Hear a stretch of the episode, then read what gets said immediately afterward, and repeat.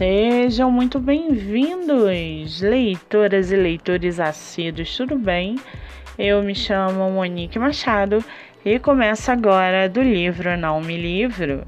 Estamos aí em uma nova fase do nosso podcast literário. De agora em diante, teremos episódios voltados diariamente para escritores nacionais de publicação independente ou não. Lembrando que esses outros episódios você pode ouvir pelos aplicativos do Spotify e Anchor. Muito bem, estamos vendo no mercado literário um grande crescimento não só de editoras, mas também de escritores que procuram por espaço para que você, leitor, possa conhecê-los melhor. Sendo assim, no episódio de hoje, nós vamos conhecer a escritora Michele Franzini Zanin e o seu livro Pascoal Grossi, Amor e Caridade. Michele Franzini Zanin mora no estado de São Paulo. Ela é formada em jornalismo e trabalha como escritora. Tem 27 anos, é solteira e um de seus escritores favoritos é Monteiro Lobato. Já o seu livro chamado Pascoal Grossi, Amor e Caridade, busca resgatar a história e a identidade da comunidade espírita fundada em 1946 na cidade de Araraquara.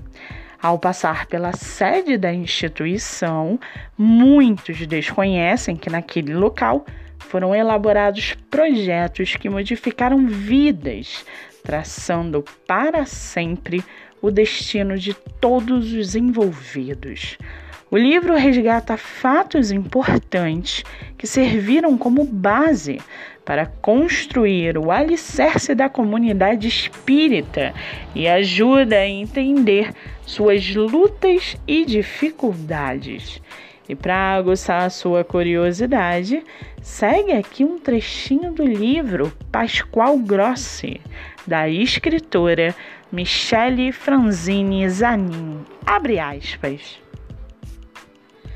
Ponto de socorro e esclarecimento, o lar espírita ocupa um papel filantrópico importante na sociedade, exercendo funções e atividades que promovem o acolhimento dos que necessitam de ajuda e melhora o bem-estar social da comunidade, fortalecendo o todo e tornando a vida na terra mais branda. Fecha aspas.